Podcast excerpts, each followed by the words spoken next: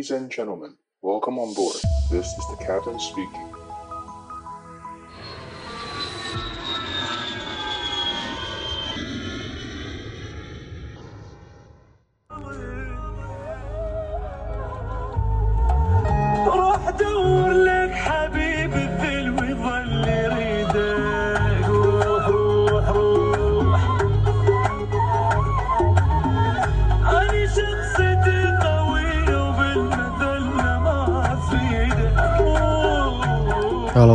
我是可乐教官，欢迎收听机长广播。今天的录音时间是科威特时间的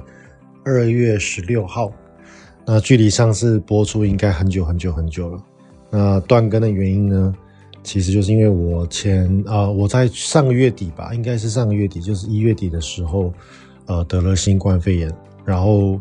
呃，应该是我这辈子第一次得吧。之前我都没有做什么。防护应该不是说没有做防护，应该说就没有戴口罩嘛。因为我们在国外生活，就基本上都不戴口罩。在东南亚，然后在欧美，在中东都是不戴口罩。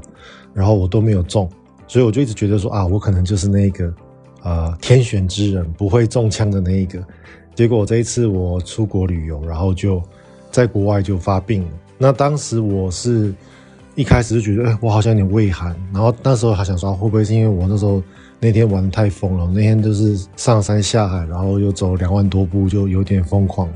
然后那天晚上就觉得，我、哦、靠，好累哦，然后就开始有点畏寒。然后说，诶，我是不是发烧了？然后后来就开始所有的症状一个一个跳出来。然后最后，因为那时候我在旅游嘛，所以我也没有带那个快筛。然后我就还开了几百公里的路程，然后还坐飞机回回到了我的 home base 在科威特这边。然后才赶快拿出我的那个快筛试剂，就一验，我靠，阳性。然后从上个月底就养病养到，呃，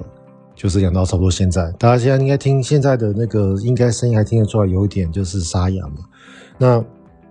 其实我自己的这个呼吸道啊，就是 airways 呼吸道本来就比一般人脆弱，所以我从小时候，然后反正就是之前我有那个。去给医生看过，他就说我的呼吸道比较狭窄，然后小时候也常就是呃就是被传染感冒。那其实我在我们新冠肺炎的前两年，那时候是大家都强制戴口罩嘛，那个时候其实我的就是感冒的次数真的少很多。其实戴口罩这件事情真的是对于预防呃呼吸道疾病，像感冒啊，像新冠肺炎，真的是蛮有帮助的。但是。呃，我觉得啦，就是说每个人有取舍嘛。就是说，如果大家呃觉得你的口罩你戴得住的话，那我觉得以后搭搭搭飞机啊、搭火车还是可以戴口罩的话，真的对自己的保护力是蛮好的。那我自己是因为我本身是大头，我是大头症，所以我戴口罩常常就是那个耳朵会很痛，所以对我来说戴口罩就会变得很痛苦，所以我就会比较少戴口罩，就是能不戴我就不戴了。那当然洗手的部分，我之前就跟大家分享过嘛，我就会。我现在就是变成常洗手，就是用酒精，呃，干洗手酒精，然后常常去洗自己的手。那我觉得这个也是蛮有帮助。But anyway，反正这次就中了。然后从，呃，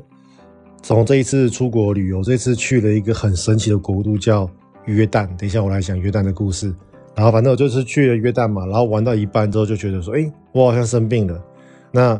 这次也刚好是印证了，就是说出国一定要带很多，就是你的紧急用药。像我这次在约旦是一个很偏僻的地方，根本就没有药局，在山区里面没有药局。它是那个古代的那个七大奇景哦，所以那个就是从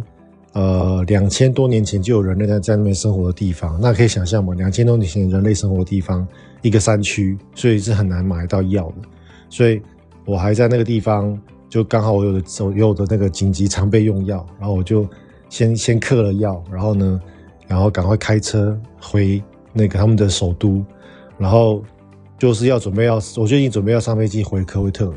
然后在首都的呢，他们的机场旁边，他们的那个约旦首都叫阿曼，安曼。然后在那个安曼旁的这个机场旁边，我就去药局，然后就就是加买了那个普拿疼，然后买了那个呃抗生素，然后买了一些就是可以就是让喉咙比较不痛的药。然后我就先嗑了几颗，先撑一下，然后我就上飞机。然后上了飞机回来之后呢，我才验那个新冠肺炎，然后就是阳性这样子。反正 anyway，反正到现在就是症状都后来就缓解很多。其实我觉得最痛苦就是不好睡觉，因为呃发烧，我是发烧发了一个多七到十天左右吧，就是低烧，然后有时候有时候烧，有时候不烧这样子。然后后来就是开始有那个最一开始是流鼻水，然后喉咙痛，然后头痛哦，因为因为一开始我吃普拿疼是因为头痛，然后就开始胃寒嘛。那胃寒那个时候我就觉得啊靠，我应该发烧，可是因为我去约旦旅行，我没有带我的体温计，然后就就觉得嗯好像有中，就是好像有发烧的感觉，那我就开始吃普拿疼，然后后来就赶快赶回我们的那个。呃，科威特这边，那知道了有，就是知道有那个新冠肺炎之后呢，刚刚好那几天，呃，我们公司那几天刚好就是有在调度飞机，有有有状况，所以刚好不用飞，所以我就直接在房间休息，然后就很久没飞嘛，那后来等到班表出来了，诶，看到我要飞了，我就赶快再再重新验一次那个快筛，诶，就是阴性，那我就说，那刚好就。刚好我就觉得因缘际会了，也不用特别去跟公司请假，就在房间休息。因为其实，在呃中东这边，其实已经大家就是把它当做一般一般感冒了，已经是很难买到快筛试剂。这个快筛试剂还是之前回国的时候，台湾政府发给我的，就是那个四个试剂装的一盒的那一种，我带了一盒出来备用。那基本上这次用到了，所以这一次刚好就是也是因为 schedule 掉机啊，然后也是因为一些呃。就是排班的状况，然后刚好我就是这十几天都没飞嘛，应该说十多天吧，十二十三天没飞，然后再加上我出国旅游，就刚好差不多超过两礼拜，所以我就觉得诶，蛮也蛮刚好的。那好了，那我们就跟大家报报呃说声抱歉，就是太太久没更新了，但是真的是那个呃就是有喉咙有痰，然后有沙哑的状况太严重，呃就是。症状都好了，但是就是这个痰跟这个沙哑声音，我就觉得 不是很想要录音，所以我就想要一直拖，一直拖，一直拖，然后拖到前两天，就是有大家就是在敲碗了嘛，好吧，敲碗，既然大家都敲碗了，我就不能不来不挑出来更新了，所以大家多包涵一下我这个沙哑的声音。那这一次我想要跟大家分享的啊，就是呃，为什么我会有机会可以出国去玩啊？因为其实我们我们在科威特这边现在是属于一个就是怎么讲？我们的我们是，呃，我们把我们公司把飞机租过来给其他公司嘛，那呃，这是一个算是一个师租的一个合约。那所谓的这个师租啊，它其实在呃业界叫 ACMI 哦。那这个 ACMI 其实代表四个东西一起租给人家，A 就是 aircraft 嘛，就是飞机；C 就是 crew，那这个 crew 包含 fly crew 就是飞行员跟 cabin crew 就是空服员，然后 M 就是那个呃 maintenance 机务。I 就是 insurance，所以 ACMI 就是说这整个整套起来就是一个师租的一个 package。那我们公司租给人家，那我们这一次就是我们二月份就是有四组人，所以就是四个呃四个机长，四个副驾驶，然后四组空服员。那他们新的这组人来了之后呢，本来想说啊就可以大显身手了嘛，那结果他们来了都发现说，我靠，他们遇到签证问题。因为我们当初来的时候是先以单次签证进入，进入之后呢，他们再会当地公司再帮我们申请多次进出的签证。那就在申请多次进出签证这个过程中呢，遇到科威特他们政府做那个有点像内阁改组。那这个内阁改组很好笑哦，他们像我们台湾的，比如说你说像比如说苏贞昌，呃，就是比如说总辞好了。那但因为我们有分政务官跟事务官嘛，那你上面的人总辞，下面的那些。小喽啰们，比如说负责这个签证的小喽啰，负责发护照的这小喽啰们，还是继续在上班嘛？所以台湾的这个就是这些行政行政事务不会受到影响，但是像科威特居然就受到影响，所以他们上面的人在总辞，就底下人都不办公，所以没有办法核发签证，所以我们一堆人来了之后就没有办法上班，所以那个时候我们全我们虽然说有四组人，也就是说四个正呃四个正驾驶，四个副驾驶，等于是八个机飞行员。但是实际上能飞的只有三个人，所以我在一月底的时候啊，呃，我们即使有八个人，但是其实只有三个人飞，就是两个机长加我一个。那公司啊，就是优先派派我跟机长配飞嘛，所以我就可能今天跟 A 机长飞，明天跟 B 机长飞，后天跟 B 机长飞，后大后天跟 A 机长飞，所以 A 跟 B 轮流跟我搭，但是每天都有我。然后连续飞完之后呢，那天我就飞完之后觉得，我怎么觉得我有点累。有点 fatigue，因为我是很能飞的人哦，我是很能够熬夜、很能够飞长班的人。然后我突然间觉得说，靠，我好像有点 fatigue，我怎么会飞到 fatigue？然后我就开始算一下我的时速，一算不得了，马上就发现说，靠，我已经紧绷了，我已经快要顶到天天花板。好，那我们飞行员的工作天花板是什么呢？其实我们以飞行员来说，有几个天花板。第一个天花板就是每一年只能飞一千小时，所以一年飞一千小时，你把它除以十二个月，其实一个月是八十个八十多个小时。那我们每一个月紧绷可以飞到一百小时。那如果要超过一百，它还有另外一个上限是一百到一百二。但是，一通常一百到一百二这个之间，你必须要得到民航局特别的呃呃特别的这个申请跟核可。那有些国家是可以一百二，就是有些国家常态可以到一百二，你不用申请，但是你一年还是一百，所以我们就有些天花板。那另外一个天花板就是你可以工作连续七天，但是这七天的总时数加起来啊，你的这个工作时数不是包含飞时哦，包含你的报道之前的这个呃飞行前的报道，还有飞行飞飞行完的这个文件整理，都要把这个算进你的工作时数里面，不能够超过六十个小时，一个礼拜不能超过六十小时，所以。我们有几个天花板在顶在，就是会把我们限制住，不不能让我们疲劳驾驶嘛。那那天我就觉得，哎、靠，我有点累，所以我在 cruising 的时候啊，就开始算我的时速，一算就，哎、靠，顶到天花板了，然后我就赶快跟排班人说，哎、我不知道，我好像不能再飞了。我就说，你再帮我验算一下。就他一算就发现说，哇靠，你明天再飞一趟就，你这个月就毕业了，而且不止这个月毕业，你未来的可能五天七天都不能飞。所以，所以我就知道说，哎、我有这个机会可以出去玩嘛。那个时候我就跟机长搭完之后啊，然后我就跟机长说：“哎，机长，那个你们两个好好自己去玩，然后就他们两个双机长派遣，然后我就我就休假去了。那为什么我会顶到天花板也的原因，还有个原因，就是因为呃，我们就是我们这个月开始飞，就是飞了很多这个有一个长班叫做土耳其，我们飞去伊斯坦堡。那最近土耳其在台湾应该很有名吧？就是最近那个他们前一阵子有那个大地震嘛。”那我们，呃，从上个月底开始，就是飞了很多土耳其。那土耳其从我们中东科威特飞去土耳其啊，来回一趟，你大概就可以算大概几乎快八个小时。也就是说，它的飞行时间是八小时。所以，如果我连飞五天土耳其，八五四十，四十个小时的飞时就这样去掉了。那我刚刚不是讲吗？我们飞行的天花板一个月是呃一百小时嘛。那你看哦，我只要飞了五天，我就飞了四十小时。其实这个工作的量是非常大的，因为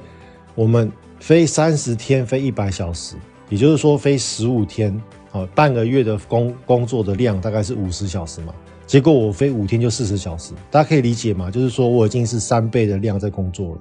所以那个时候我一个礼拜飞完之后，我马上就整个月的时间就爆掉了，然后我就就毕业了嘛，啊，不能不能再飞了。那那个时候像我上个月二月啊。而不是上呃呃一月，我上个月一月我就飞到九十五小时，那九十五小时的工时啊，其实还可以再飞一班短班的，比如说我可以再飞去一个约旦啊，或者飞去一个巴林，可以再来回。但是有个问题哦，我飞去飞回可能可以到九十九哦，还是合法。但是有个问题就是，如果我今天飞机坏掉了，或者飞今天飞机起飞了，转需要转降了，我转降去别的城市去，那我可能是飞不回来的，因为我可能就超过一百小时。所以他我们公司的排班人员不可能把我再排上飞机，所以我就问他说：“那你确定不会我我飞不了，对不对？”他就说：“对。”然后我就开始算了，哦，我有这个这几天，呃，就是三十天内不能，呃，应该说二十八天内不能飞一百小时嘛，我就开始算我我有我有哪些天可以放假。后来就算，哎，我有七天休假，所以我就出国去玩了。好，那既然可以出国去玩，我就想说，哎，那我要去哪哪一个国家玩呢？我就开始研究。那呃，我在上上个月十二月底，我是去土耳其嘛。那后来就想说，土耳其去过了，那还好去过，最近强震又不能去哈。所以土耳其去过，那我还有哪些地方可以去呢？那首先要挑的地方就是第一个，嗯、要距离我近的嘛，哦，因为距离我太远，就是去就不方便。啊，距离我近的，所以就是以中东为主。然后呃，中东大概航程三五个小时内的航程，哦，这是第一个。第二个就是需要呃。需不需要签证？因为要签证的国家，我们呃要申请就不方便，所以我就要优先找那种免签证或者可以落地签或者可以网络上申请签证的国家。好，那这个是第二个。第三个就是那个地方有没有吸引我的呃玩乐的地方？哦，因为我喜欢看那些呃户外的嘛，比如说我喜欢看一些历史遗迹啊，我喜欢做一些户外的活动，所以这个东西有没有吸引我？然后第四个就是到了当地。呃交通方不方便，所以我就这我就找了这几个地方。那第一个就是呃航程近近不近嘛？那当然我就可以开始挑啊。那我就我就先先瞄准了几个，第一个就是埃及，然后第二就是我今天这次去的约旦，然后呃比如说我还想去，比如说去呃杜拜啊，去卡达这些地方。但是后来因为签证的问题，我就直接把杜拜卡达删删掉了，因为那个签证太麻烦了。那那签证要怎么样知道呃合不合？就是我们能不能去呢？其实我可以跟大家建议，就是说我们其实，在外交部的那个领事局啊，它有一个那个各国的那个签证的明细的一个网一个官网，就是属于我们外交部的那边的那个资讯真的非常的棒。它它是都是而且它都是有在更新，它都是及时更新的。那呃，它有包含两个大资讯，第一个就是我们能不能申请签证，怎么申请签证；第二个就是像之前的新冠肺炎嘛，那新冠肺炎它的措施有哪些？那当然，因为现在已经二零二三年，已经几乎没有新冠肺炎的措施，所以这个就没有用了。但是至少在签证的部分，它还是非常的，就是非常更新的非常新，所以我就去查了。那像以埃及来说，呃，它对于我们台湾的那个护照来说，就是。你要去埃及，你就是就是落地签哦。你落地了之后呢，在那几个埃及大城市，你就可以直接花，好像是四五十块美金吧，你就可以办一张落地签证。所以这个埃及哎，可以签证我可以用。那像约旦我也去查了，那约旦的话，它就是也是一样落地签，然后四十块美金。所以我就觉得哎，这两个国家可以落地签。那还有包含我上上次十二月去的那个土耳其，它就是属于在网络上申请 e-visa 电子签证。然后一申请完之后马上核发，这个也很方便。所以这几个国家对我们台湾的旅游来说，就是属于一种很友善的旅游国家。那所以我就选定了，就是我可能就去想要去埃及或者去约旦，然后就开始查机票嘛。那对于我们来说，因为我我算一算，我大概能够呃出去在就是就是三天啊、三天两夜比较方便。那我这三天两夜的话呢，就。不能去太远嘛，然后呢，你还要能够把那个飞机的这个衔接，哎，比如说我能够早去晚回，好，第一天的早上去，然后第三天的晚上回来，这样最好玩最久。所以我就这样东搜西搜了一下，然后就发现我靠，埃及机票超贵的。我发现在中东开航空公司蛮好赚的，就是三个小时航程哦，来回居然可以卖台币一万九去埃及。哇，这个航空公司太好赚了吧！而且大家知道，在科威特的汽油非常便宜嘛，像我们的。那这边的航空公司，我们出发的时候就尽量把油加满，啊，能够加多少加多少。因为因为我们飞到埃及去，埃及油很贵，所以我们在科威特先把油加满，飞去之后几乎就不用加不用什么加油了，就可以啊省很多钱。那个油钱是台湾的三分之一的价格，所以台湾大概我们一公升是加大概三十块台币嘛，这边的一公升就是十块台币，所以真的是非常便宜的汽油。所以在这边的航空公司非常的赚，为什么？因为最高的成本就是燃油，诶，它只有台湾的三分之一价格。然后呢，机票三个小时要一万九台币，超贵。那埃及的话就是呃有点贵，然后呢时间加上时间不好，所以我就放弃了埃及，后来就决定去约旦。那约旦有几个很有名的景点，第一个就是它是当时耶稣基督诞生之后受洗的地方哦，就是呃耶稣基督在约旦他的那个。在那个地方，呃，就是就大家知道那个呃，基督教他们都会受洗嘛，就他在那边受洗的地方。那第二个就是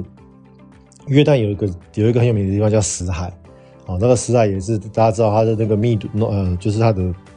呃，就是呃盐分很高嘛，所以人很容易飘起来。所以我觉得死海也蛮有名的，我想去看一看。然后第三个就是有一个所谓的新的世界七大奇景，啊，叫那个佩卓 （Petra）。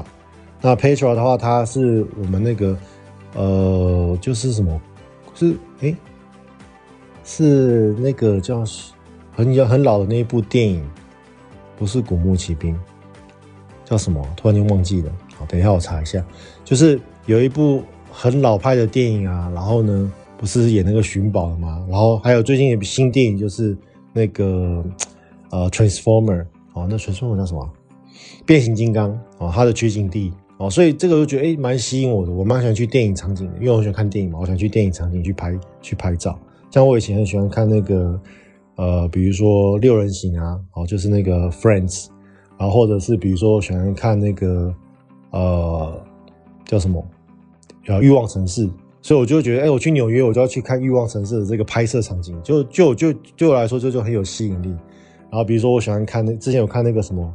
呃，有一个那个什么博物馆惊惊魂惊魂夜嘛，就是讲就是说什么有一个那个什么埃及的什么什么牌，然后会让所有的博物馆的那个那些展品突然间就就有生命嘛，对不对？所以像我去去纽约，我就喜欢去这种地方，然后就哎觉得很有这种 feel。那大家既然知道，我既然知道有这些呃取景的场景，我就觉得说，啊，那我要去看一下。后来我就决定去那个 Petra 看。那好，所以决定了约旦是我想去的地方，而这几个景点我也决定好了之后，那我就想说，那再来，我之前跟大家顺过嘛，我们出发前除了机票订完之后呢，那你就要考虑到什么？就是考虑到你的呃饭店住宿，你拿你要怎么住？然后饭店住宿完了之后，你要考虑到怎么呃你要怎么行？好像我是习惯自己租汽车嘛，那我就要出发前是不是要查一下约旦能不能让我们的台湾驾照开台湾的国际驾照开车？好，所以我也查了，可以可以开车，所以我打算租车。然后最后就是网路电话跟网路，好，所以就这几个东西就是呃你决定要去几天，然后你买你的机票是你要怎么去机票嘛，对不对？然后签证，然后住宿。租车、网路，就六这六件这六件事情就，呃，我就是在一天内把它搞定。搞定了之后，第二天就出发。那那大家就记不记得我之前讲我在土耳其就踢到个铁板，就是那个时候我在土耳其，那我的那个租车公司选到一家小公司嘛，然后后来就是很麻烦，对不对？所以这一次我就学乖，我这次就选一个大公司，啊，我选的那个 Eurocar 大公司，那也不贵。他的那个租一台就是，反正那时候我是选一点零的小车，然后后来他给我大车，然后反正 anyway 我是选那个最小的车子，我只有一个人嘛，我就选那个最小的车子。然后呢，一天的话台币是差不多七百块台币吧，包含的就是呃基础保险，然后包含的那个就是呃无限里程，然后是一台小车这样子。那他的那个柜台，Eurocar 柜台是在机场里面，像这种连锁公司什么 Eurocar Enterprise。什么 Six Car，然后什么嗯 Hertz、Avis 这些大公司都一定会在呃机场里面有柜台，所以不用担心。那我就是选了这个公司，我就去了，我就租了嘛。那一天七百块，我就住三天，所以就是三七二十一，然后两千多块台币，两千二台币左右。那那他这个这一次的话，他是包就是所谓的呃嗯，不是叫全险，然后他就叫就是部分的免责险。那这个部分免责险的，它的定义就是这样子，就是说，你如果今天把他车撞了，哦，那他不会叫你全赔，就是说他有个赔赔偿的上限了。那他像他们，如果你今天把他车整个撞烂哦，你最多最多最多大概就是赔台币六万块左右。就是说你把他这台车撞撞到全部都报废了，你最多就是赔六万块台币。那但是就是说你必须赔钱，哦，你会有一个自付额在。那这个自付额就会看根据你当时的损坏的状况而定。那有另外一种就是全险。那全险又分，我之前有讲过嘛，全险分两种，一种就是说你在这个呃租车的这个网站订，因为有时候你不一定在官网订的，像我这次不是在官网订，我是在第三方网站订的。那这个第第三方的网站，它有时候会配合全险公司，那这个全险公司他们通常都比较便宜。那就是说，比如说我这一次呃诶呃这个 Eurocar 这家公司有给我这种啊、部分免责险。那它有所谓的自付额嘛？假设我今天把这个车撞到全毁，我需要赔台币台币六万块。那这个全险公司呢，它就会帮我支付这六万块。但是，呃，问题就是说，因为这是两家不同的公司，所以你必须在还车的时候，你假设把这台车全部撞烂了，你在还车的时候，Euro Car 就会跟你说，你要你要给我六万块台币，否则他不会让你走。所以这个时候你就必须刷卡刷六万块台币。那你刷了六万块台币之后，你就会拿这个单据，就会跟这个全险公司去 claim 这个保险。所以它这个是这样子，它是这样子做的，这是一种方式。那另外一种方式的全险会比较贵，就是你直接跟 Eurocar 就是直接保到全险，也就是说你在领车的时候呢，Eurocar 就会说，哦，你先生你在我们这里 package 是全险，所以呢，我这车子给你的时候，我们也不用看外观，我们也不用检查任何的外观，你有任何的刮伤什么状况你都没关系，你反正你把车还给我就好。所以他们的有另外一种这种全险是，呃，当时公司给你的全险，哦，所以看你要保哪一种。那像通常如果是比如说像 Eurocar 租车公司给你的权限啊，它的呃通常它的好处就是，你就真的不用检查外观，好，所以你不用 care 这个外观，你任何的 scratch、任何的刮伤、任何的状况，它是不会跟你要求任何的这个赔偿的。那那它的坏处就是它通常就是会比较贵一些，会比这种第三方的权险公司贵一些。我这次去呢，我就想说啊，我最近租了好几次车子，我都没有出任何意外嘛，我就直接用这个所谓的这个部分责任险就好。也就是说，如果我今天真的撞到车子，我就是要赔那个撞到车子的部分，所以我就我就出发了。那我就第一天我就去先去市区逛嘛，逛什么罗马剧场，都是那种很两千多年前的那种东西，然后就看得很爽。然后后来就当天晚上就开车开到了死海，就住在死海的一家饭店。那我我这最近这几次的旅行，我发现就是你饭店订，比如说 Hilton 啊，订什么 Marriott，订什么 Holiday Inn 这种连锁饭店，比较不会踩雷，就是它有一定的水准，它不一定会很好，但是它至少不会踩雷。那在这些区域的地方，这些国家，像呃约旦那些国家，这些饭店，像我这是第一个晚上的那个死海的那个 resort 是 Holiday Inn，所以就也没太贵嘛，就是差不多台币四千多块，也还好。所以我就定了，那那就死海有第二天早上起来就包把死海包场嘛，整个死海只有海滩只有我一个，因为太早起了啊，我就就泡一泡脚，太冷了，我真的浮不下去哦，真的是没有办法躺下去浮，太冷太冷，所以我就泡一泡脚，然后呢就照个相做个纪念，然后就出发，我就一路往南开。那我的目标就是直接开到那个我刚刚讲的，就是变形金刚的取景地 Petra 佩卓。那 Petra 它是一个。古代丝路的算顶端吧，就是在古代啊，呃，欧洲人要跟印度买香料，跟我们中国买瓷器的时候呢，都会经过这个地方，早期啦。所以在某些年代，这个地方算是呃很有名的一个，就是呃贸易景点啊，贸呃应该说贸易的中转站啊，所以后来就在这边就很多人在那边生活嘛。它是一个算是一个山区吧，所以说的房子都是建在，它就是挖山，就是把山挖空，然后呢就把它变成是一个，呃，变成是一个家这样子。那它后来也有所谓的墓啊，皇那个皇帝的墓啊，然后也有这个皇帝墓，经过了几百年之后又被那个呃基督教的人把它全部拆掉，然后变成是那个呃教堂，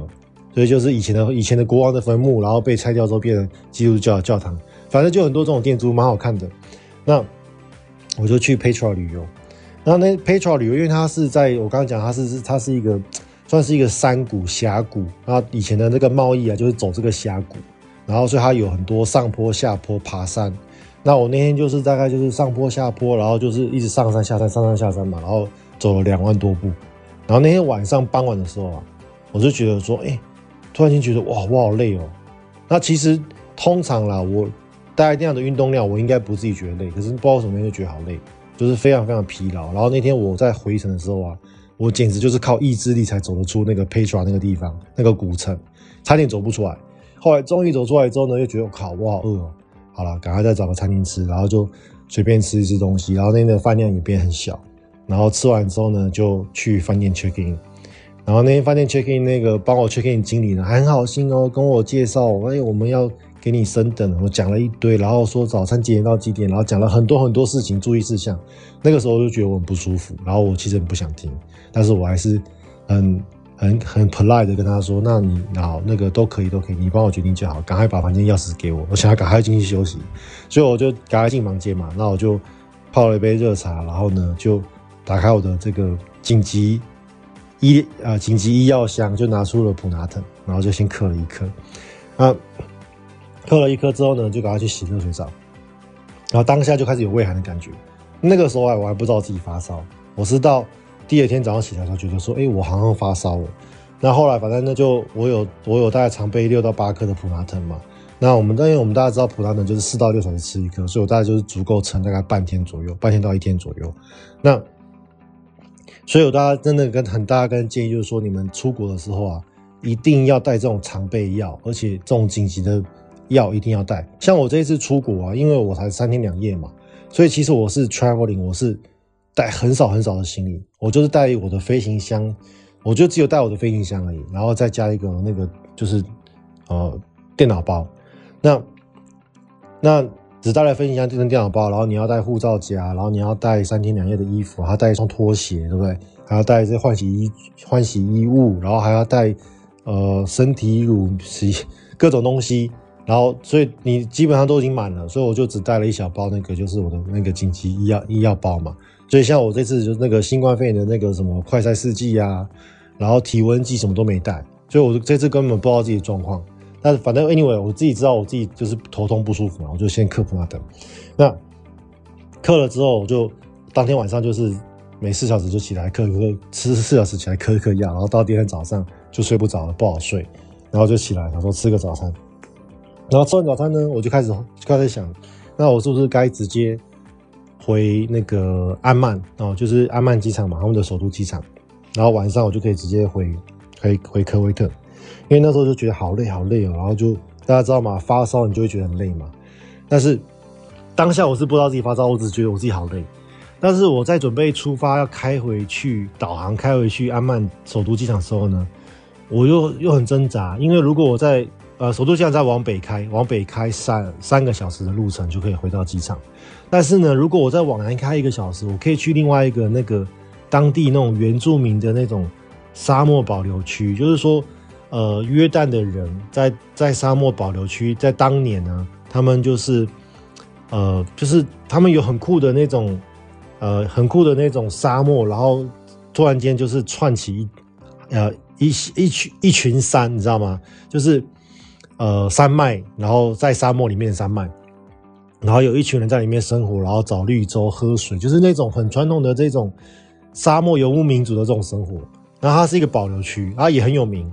那我当时就很挣扎，我就想说，考一个小时，我要不要撑一下？所以我我我往我往南开一个小时就可以到，然后可能可以晚一个多小时之后呢，再往回开开三个半小时到四个小时就可以回到机场。那我准备出发的时候才早上呃。九点十点嘛，所以哦，我的班机是晚上八点，所以其实足够我玩这个。可是当时就觉得好累好累哦，在挣扎。那我这一次的经验就告诉我说，如果当你觉得在挣扎的时候呢，你就应该直接选择保守的路线。像我这一次就应该不要再往南开，我应该要直接回机场休息，因为我不知道我的病那么严重。那我就后来我就硬拼，因为我觉得就是说这个。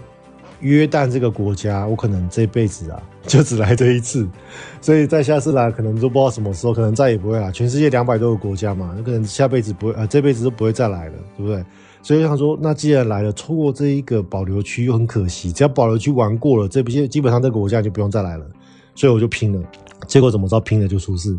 哦，那出了什么事呢？就是我就去了保留区嘛。那当下就是身体状况真的就是。头脑比较钝，就是我现在后来知道是发烧，那当时不知道，就是只是觉得头脑比较钝，然后比较劳累这样子，然后就开车。那在那个保留区的路上呢，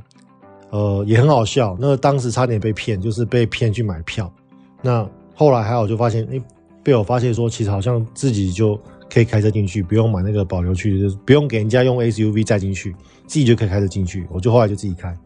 但是自己开车的过程中啊。然后有一个当地民众，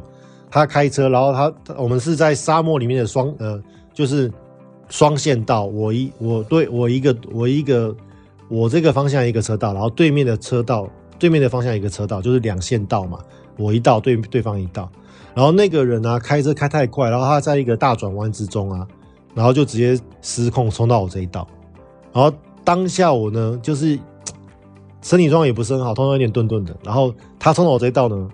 那还好，当时我已经拍照拍完，因为其实在在可能十秒钟之前我在拍照，拍完照了，然后我已经把手机放下来了，然后我就看到靠着我对面的车冲到我的冲到我这道来了，然后我就开始闪躲他嘛。然后我在闪躲的过程中呢，哎，我们两台车就失控。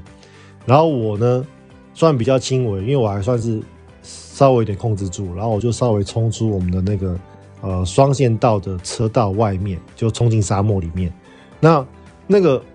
这个保留区沙漠，它并不是纯粹的沙子，它是呃有很多大大小小的碎石跟呃，就是那种、呃，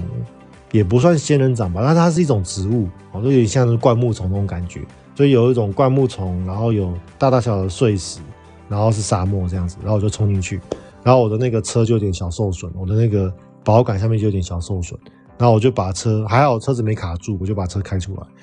然后。车子开出来之后，我就稍微检查了一下，哎、我是一点小伤嘛，哦，那我就我就车子都没问题了，我就把车往回开。那因为我是跟他面对面，呃黑档嘛，我是跟他头对头差点互撞，所以他是他也是他也是后来他也失控，他也是冲到很远的沙漠里面去。那我就往回开，我就去找他，看看他有没有状况。然后我就看他的车就是卡在大石头上面，是他他的车是完全动不了，已经完全失控了，就是已经卡住卡在石头上了，然后就动不了。然后一个当地人他不会讲英文，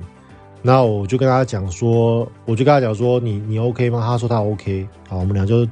鸡同话鸡同鸡同鸭讲，用匕首呃匕首画脚。然后我就跟他讲说，那我的车 OK。好，因为我的车算小受损，但是因为我跟他当地的货。会要挥要挥很久，所以说责任在他身上嘛。他冲到我这道这道冲到我的这个车道，然后我们两个车一起失控，责任当然在他身上。但是我跟他我要跟他求偿的话，会拖很久的时间。那那个时候我又不舒服，然后我又想要赶快把那段看完之后，我要回机场，我要赶飞机。所以我就跟他说，如果你 OK 的话，你同意的话，我就要开走了。我就说，我就跟他比说我要走了，然后说 OK，他就说 O 不 OK？他就说，他就他他就比说，那你确定你的车没有没有问题吗？他就他就这样比，然后我就说我我确定没有问题，我要开走了。他就然后我们俩就这样各自解散，然后我就开走了。那我就开去看了一下那个保留地沙漠，真的是蛮壮观的，蛮真的是。其实现在想想也不后悔啦。但是就是说，这个小意外让我就学到个教训，就是说，当你如果呃当下有心中有挣扎的话，就是挑那一个比较保守的选择。这个是我这一次学到的教训，我想以后我应该都会奉行这个教训，奉行这个准则吧。反正当下是真的差一点要升天了。如果这样被他对撞的话，他开他应该有开一百四五十吧，然后失控到我这一道，那我大概就开七八十嘛。所以如果我们两个真的直接对撞，应该就挂掉了吧？应该就真的就是真的就是没办法再跟再跟大家录这一集了。那后来我就把车开回，呃，就是看完了嘛，就开始开回程。那开回程开回程之前，因为我有冲到那个碎石头里面，然后有在沙漠里面滚行了一阵子，所以我有特别把车停下来检查了。哎，我的油底壳有没有漏机油啊？有没有痕迹？我的水箱水有没有正常？有没有漏水？就全部都看过一遍，都正常。OK。所以他说啊，我这个保险杆受损，那还好，反正就就回去赔钱嘛。最多就是这样子。那我就开始往回程开，结果怎么知道呢？开到一半呢？然后在一个减速带，就是大家知道有那个嘛，就是那个馒头嘛，然后减速减速带，然后你要刹车，然后会空空一下嘛，会跳起来。然后在某一个减速带，高速公路减速带呢，空空一下之后就爆胎了。好，我的右我的右前轮就爆胎了。那我当下一爆胎，我就知道啊，那个车子的开起来不一样嘛，我就马上开到路边，然后路边前面刚好有一个加油站，我就直接开进加油站里面去。然后我一看，我靠，爆胎，死定了。那还好。我有预留多两三个小时去机场的时间，就是说我除了开车四个小时以外，我还有多两三个小时的 UB 的时间，我可以慢慢处理，所以我就开去那个加油站。然后呢，我再仔细看了一下，发现说我应该这个轮胎之前在碎石区的那个很尖锐的碎石，应该是有把轮胎扎到有问题，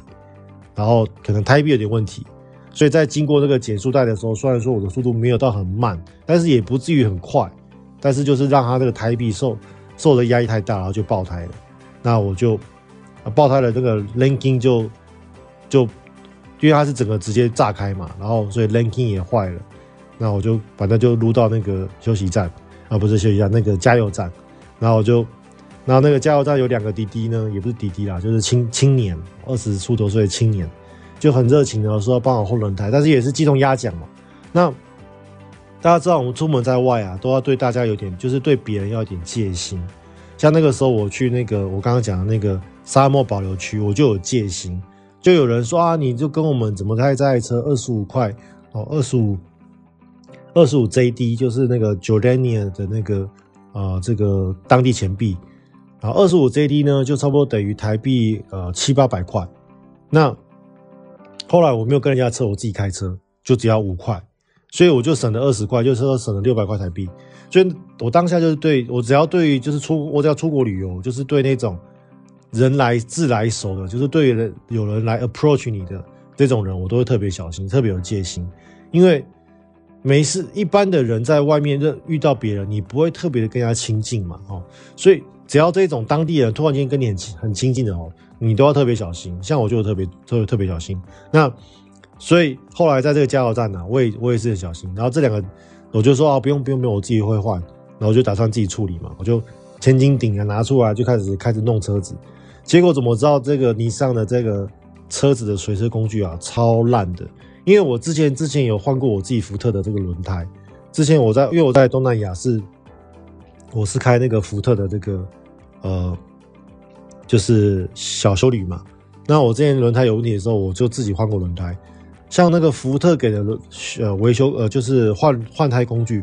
非常的非常的好，非常棒，它的那个。那一根扳手啊，就是拧拧开轮胎螺丝那个扳手是很长的，力矩是很够的，所以你是轻而易举可以把轮胎弄下来。结果怎么知道尼桑给的那个轮胎工具啊，干超烂，烂到爆，那个力矩哦，只有福特的可能只有一半而已。所以说一般人常一般常人是根本那个轮胎是弄不下来的，你知道吗？然后我就而且我当天又生病嘛，就是有点发烧，就弄不下来。然后就真的不行了，然后说靠，再拖下去也不是办法，我就去跟刚刚那个自来熟的弟弟说，哎、欸，能不能帮我？他就很热情啊，就把我引导到他们的那个修车厂里面去。那说说这修车厂也太太大看他了，他也就是一个平面呐，就是一个有一个地沟，有这种大家知道吗？就是有种车道，你开上去之后中间有沟，然后可以钻到车底下去那一种。那他也没工具哦，他就也是一样拿我的这个随车工具在弄，然后就。我当然嘛，大家知道我们出门在外，你要做的事情就是先问 how much 嘛，我就问他 how much，对，然后我就拿出我的那个 iPhone 啊，就进到我的这个开那个 calculator，就是那个什么计算机，我就说 how much，我就叫他比，他就又按一又按二又按三，然后讲了一堆当地当地话，我听不懂阿拉伯话，然后我说好了，就算是三 JD 哈，就是三当地币也才也才。三五十五啊，三五二十，呃，三五十五嘛，一百五十块。这是如果是五块的话，也才两百块嘛。他说、那这个价钱可以哦。我说好，那你帮我换。那就两个很热情，就帮我处理。然后我刚刚不是讲那个力矩很小嘛，那个反手力矩超小。他也想要去把它延伸，他反正我想做啥都做了，都做，反正就是那个工具超烂的。然后我就说，对对对，这工具超烂，对不对？他说对，超烂。哦，然后后来呢，因为毕竟二十岁还小年轻，还是哦，孔武有力。因为他平常就是大家就是可能做这些粗活也蛮，就是蛮多，不像我们这种开飞机都是我们空巴的飞行员都是啊动动一根手指头嘛，比较没力，然后他们就是孔武有力，所以他们就是硬给他弄，把它弄下来了，然后呢就还是把我保留来搞定。那搞完，然后在搞的过程中呢，另外一个另外一个那个加油的那个小小兄弟啊，还叫我去他们办公室哦，他看我，因为他看我脸色苍白嘛，那时候已经生病了。然后叫我去办公室，还请我喝茶，弄弄什么，然后还看我手脏脏的，还带我就说哪里可以洗手，然后带我去洗手，还帮我拿卫生纸，说你要不要擦手，我说不用啦，手甩一甩就好。所以真的是很热情。然后后来呢，弄完的时候，在弄完的过程中，弄完的过程中，我们还大家还合拍自拍，然后我还跟他讲说，我在台湾来的，然后我还给他看 Google 地图，哪里是台湾，我说你看我现在在 Jordan，然后我说你看你看往下。啊，这边是印度，这边是 China，然后这个是台湾，这个小岛，然后我们就用翻用翻译机，然后就讲了很多，就是有聊了一下，聊了一些话，然后后来就轮胎换了，我就赶快急着要走，因为我怕飞机会起飞嘛，所以后来就跟他们就是合拍留念，然后他还问我说：“那你你要不要加油？”我说：“好，那我加油，捧场一下。”然后我就多加了一些油啊，多加了四五百块油，其实我不需要再加了，但是我就说捧场嘛，就给他加油。哦，弄完之后我就，我就他好像也没有跟我收费哦。我想说，哦，原来我之前误会他们了。他们其实真的是很友善，是真的想帮我，而不是想要跟我收费。那之后后来就不管嘛，我就硬塞了五五块当地币给他，就说五五二十啊，差不多两百二十五块台币吧，就是很小的钱啦。那其实，在 Jordan 这个国家，他们的当地人的那个收入是蛮低的，他们的平均的呃月薪可能就是。一万多台币，所以我我觉得我塞这个钱的话，就是不会太太不会太失礼。就是说，如果我在一些呃国家修车，应该是不止这个钱。但是就是说，反正他不收嘛，那我就我就是意思一下，然后至少也不会不会太失礼。对我来说，我也觉得不会贵，然后就给他两百多块台币这样子，就谢谢他帮忙，然后就给他把东西一收好，我就赶快上路就开车。然后我因为那个备胎又放很久又没气嘛，我想说靠，好像你没气耶，然后我就。我就问那个加油站说：“哎、你们有没有那个 pump？” 哦，那他们他们听不懂英文嘛，所以我还比一比那个气嘴，然后用那个手用一支这个手枪的样子，跟他说：“你有没有这个打气的这个枪？”他说他没有。然后我说：“好，没关系，没关系。”他还用脚踢踢那个备胎，说：“你看很有力啊，这个没问题，可以开。”但是因为我很怕胎压不够，如果我开在高速公路上，然后他又爆胎，那我就死定了，我的我的飞机就可能赶不上，所以我就不想冒险，所以我就慢慢开，我就先开个四五十公里、五六十公里，慢慢往前开，然后看到前面有另外一个加油站，我就开进去，然后我又问那个店员说：“哎，你们有没有加气的地方？”他说：“有，有，有，有，有。”我就去加气站，然后那个加气站就是跟我们台湾中油常看到的一样，就是那种自动的，你可以设定胎压，然后呢就把气箱镀进去。然后我就设定好了啊，三十三十四 psi，然后就镀进去。靠！结果那个加油那个那个加气的那个机器啊有问题。我本来的那个备胎还有二十 psi 的气，其实是可以用哦。结果我因为为了我要加气，就把我自己气全部放光了。我就是第一次插进去呢，我就变十五，根本没有充气。我说干怎么会这样子？然后我就再试了一下，再试了别的功能，然后再镀进去就变九，我的 psi 就变九。所以我本来二十是可以开的，变成现在变成九，更变得变得变得不能开了，我就超度烂的。然后那个那个那个机器是有问题的，然后我就就放弃它了嘛，就说干上当了，挫赛。我现在反而变成汽车更不能开，然后我的那个我的赶飞机的时间又只剩越来越近了，只剩一个多小时的 buffer。那怎么办呢？那我就知道开得更慢嘛，我就开一个二三十公里，闪着双黄灯，啊，开在路肩上，我就慢慢再往前开。哎，看到前面有个交道，我就给它开出去。开出去之后呢，我就类似像我们台湾的那种省道啊、乡道、县道，我就开始开开始找有没有感觉有工具的地方。然后我就看到有一家有一家那个算是厂，就是有一家厂区吧。然后它就是有推高机，然后有各种那种重机械，然后有看到它有空压机，有个很大的空压机。那看到空压机，我想说靠，空压机太好了，空有空压机一定可以，就是冲轮胎嘛。我就赶快回转，我就去，就我就把车停到他的门口，然后就开始用英文啊，跟他机机筒压讲嘛，他也他也不懂英文，我们就机筒压讲，反正后来就是比一比，也是一样比一下，比一比气嘴，比一比手枪，然后他就说，哦，他有他有，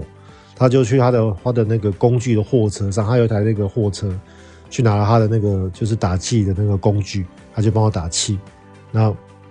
打气过程他还打了电话，然后有另外一个轮胎行的老板也过来。然后问我说：“你这个是备胎，你要不要直接换一个新的轮胎？”那因为我赶着要去机场，我就说：“哦，不用不用，因为我我要赶飞机，我就不去。”好，在这个轮胎轮胎老板他是他英文听得懂，他是埃及人，他听得懂英文，我就跟他讲不用不用，我就说我要直接去赶飞机。他说 OK OK，他就走了。那后来他帮我打完气了之后呢，我就跟他说声谢谢，然后他们也没有收费，人也超好的。所以这一次在这个约旦的旅行，虽然说发生很多小意外。但是整体来说，我觉得在约旦的旅行啊，呃，让我看到就是约旦他们虽然国家很穷，但是他们的人民的素质跟对于呃游客、外来游客的这个友善程度非常的好，他们是很淳朴的一个国家的呃人民这样子。那后来我就打完气了，就可以安心上路嘛，我就一路开速限八十，我就一路开回机场。那我之前不是讲过吗？我这次没有买全险嘛。我其实前面几次，像我上次去土耳其就买全险，我就这次没买，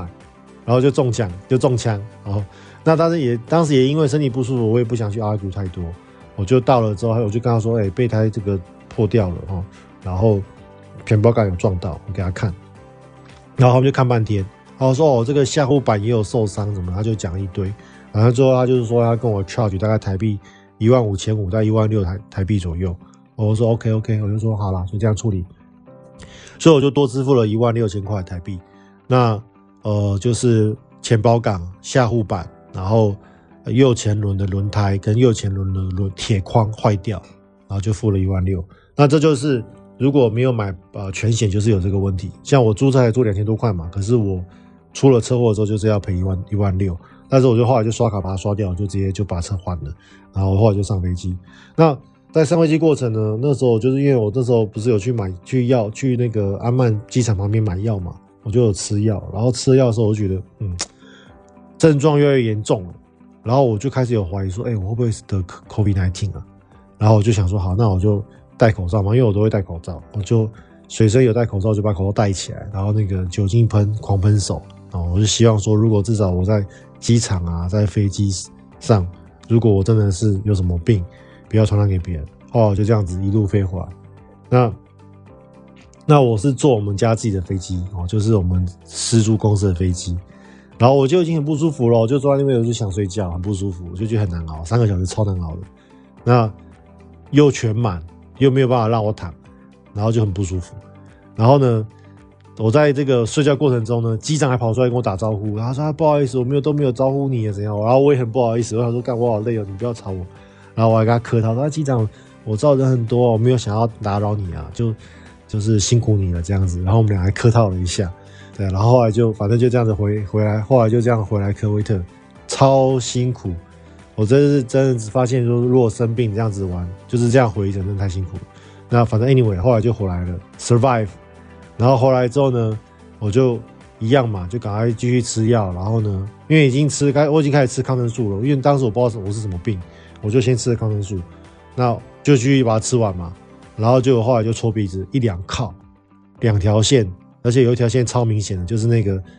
呃，你有没有中奖那条线超超深，我就说哦，我这个是病毒量很高，所以后来刚好未来几天都不用飞嘛，因为大家都有签证问题，然后我的时速又爆掉，不能飞，所以我就好好在家，在那个在我的房间养病，然后就需要的话就是买外卖这样子。反正这边的人是不在乎啦，但是反正我就是自我在房间隔离，保护大家。那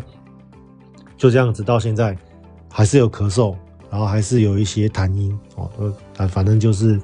呃，希望大家多多包涵这一集的这个呃声音啊。所以这一次总的来说，我觉得就是这一次去约旦玩啊，真的是大开我眼界。就是呃，约旦这个国家，它是在中东来说是很很穷的国家，因为中东的很多国家都产石油，但是约旦不产石油，所以约旦是一个非常穷的国家。它在中东是算是属于最最落后的国家之一，然后呢，但是因为它因为不产石油，所以它就没有什么战乱，因为它没有它没有 它没有那个石油嘛，所以别人也不要去攻攻击它嘛，所以它没有战乱问题。然后约旦的那个整体的那个风土民情啊，就是算是最开放，在那边是比较少看到全黑罩袍的女生，就是那边的约旦的那个女生，就是算比较西化。他们还是会包头巾，可是就是可以看到脸，然后比较西化。然后他们这我这次遇到了几个修车厂的、加油站的，呃，这些呃约旦的朋友们，他们真的就是很热情的帮你把事情处理好。对啊，那我觉得真的是蛮不一样的。就是说，在很多其他的国家，像这种事情哦，都可能会大，就是狮子大开口，知道吗？就是可能跟你弄个。五十块、一百块美金，然后就可以敲诈你，但是他们都是直接不要钱，他们就是真的是想帮你，对啊，那我觉得这种感觉真的很棒。好了，那这一次就落到这边，我下礼拜应该，呃，因为我们前面前飞机之前调度问题嘛，所以之前都没有飞。那我从明天开始要会飞比较多，那下礼拜的话，再找时间跟大家录音，就是呃，在这个飞行的过，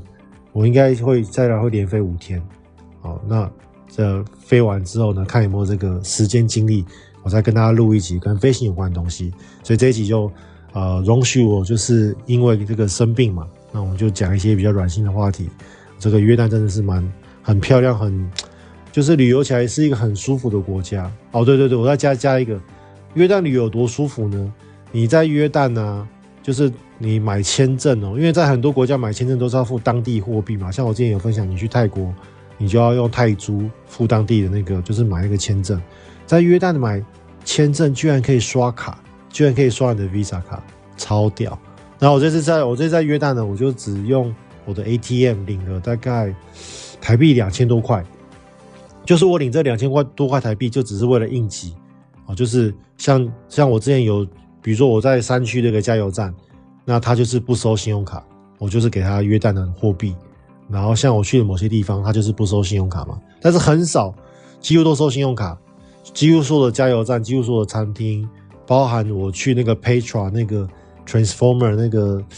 变形金刚的拍摄地点，然后包含我去那个耶稣基督的那些地方，包含我去死海，包含我做所有的事情，全部都是可以刷卡。所以我那个当地货币，我当时只领了两千多块台币出来，就是做一个紧急应变而已。